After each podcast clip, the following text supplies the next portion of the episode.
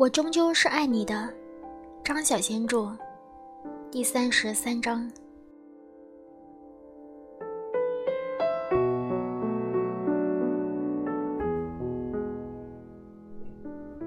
这一年的圣诞，西西买了一双皮手套寄给哥哥。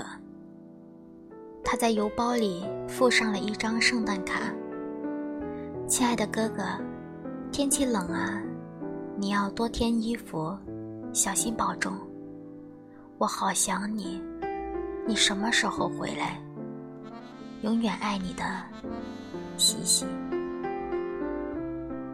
他在邮包上写着：“芬兰圣诞老人村，陆明先生收。”他把邮包投进了邮筒里。圣诞前夕，他去看了歌剧《孤星泪》。圣诞的那天，他中午离开了旅馆，带着一束郁金香来到了墓园去看养母。他放下了手中的花，坐在坟头里读着托尔斯泰的《复活》，一直读，直到夕阳西下。夜晚，他在酒馆里干掉了三杯桃子味的伏特加。林克在吧台的那边喝着白兰地，坐着数独。今天的占星栏写着：“节日的气氛很热闹，这是一个与亲人和朋友欢聚的日子，你却倍感孤单。”十一岁那年的圣诞，他去餐馆里找哥哥，他在后巷里等着。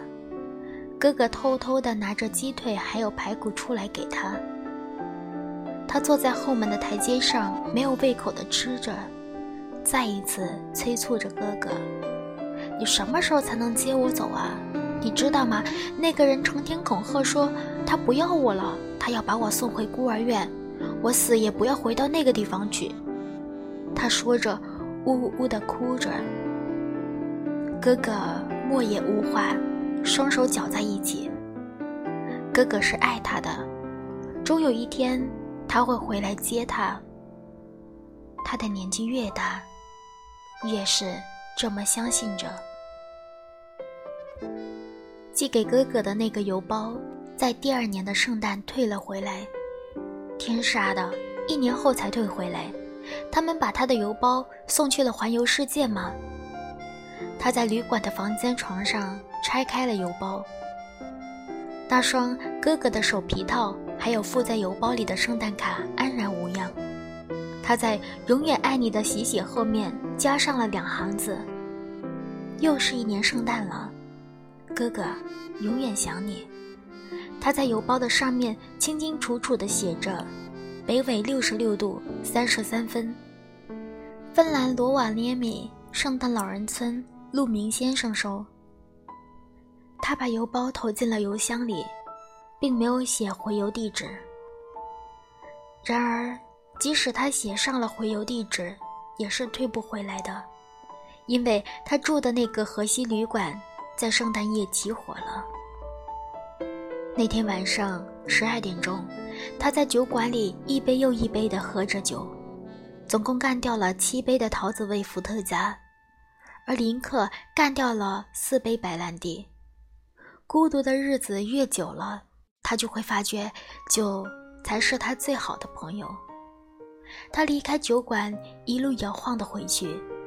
教堂里亮着灯，在他经过时，荡着悠扬的圣诞诗歌。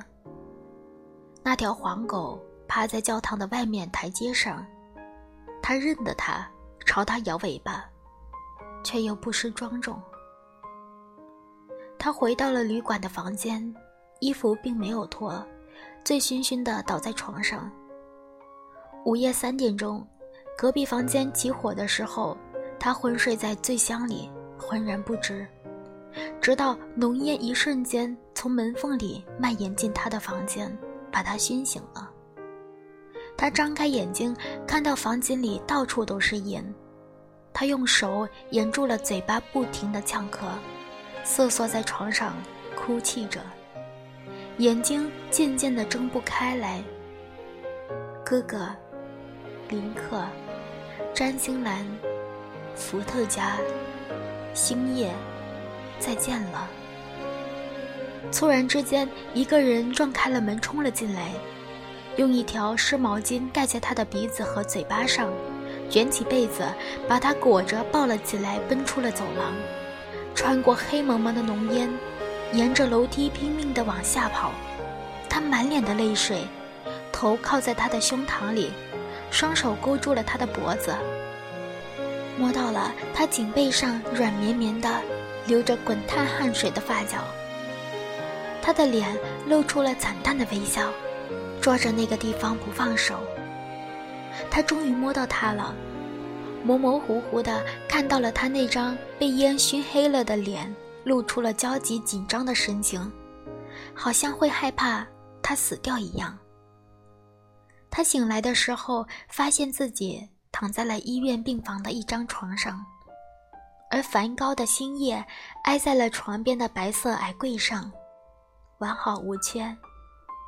花瓶里插着一束新鲜的红玫瑰，他的粉红色迷彩行李箱和那个邮袋般大的包包就搁在了床边。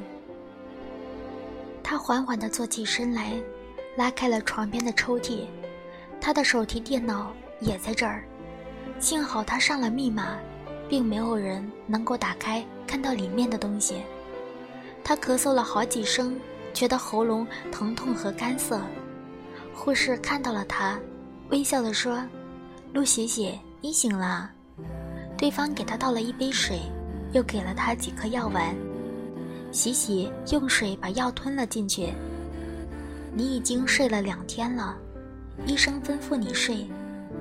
护士说。他沙哑着嗓子问：“这束花是谁送来的？”是个男的。他长什么样子？是个高个子，穿着一件蓝夹克，挺帅的。昨天早上你睡着的时候来过，今天早上又来过，我还以为那是你的哥哥或者男朋友呢。当天下午，喜喜带着那束红玫瑰、星夜和行李离开了医院，搭上了一辆出租车。他住进了橡树旅馆的五幺幺号房。门童替他把行李拿到了房间，他给他打赏了小费，跟他要了一支花瓶，把玫瑰花插在了花瓶里，放在了床边。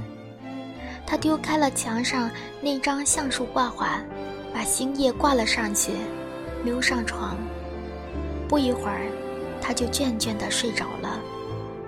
林克在第二天找到了他。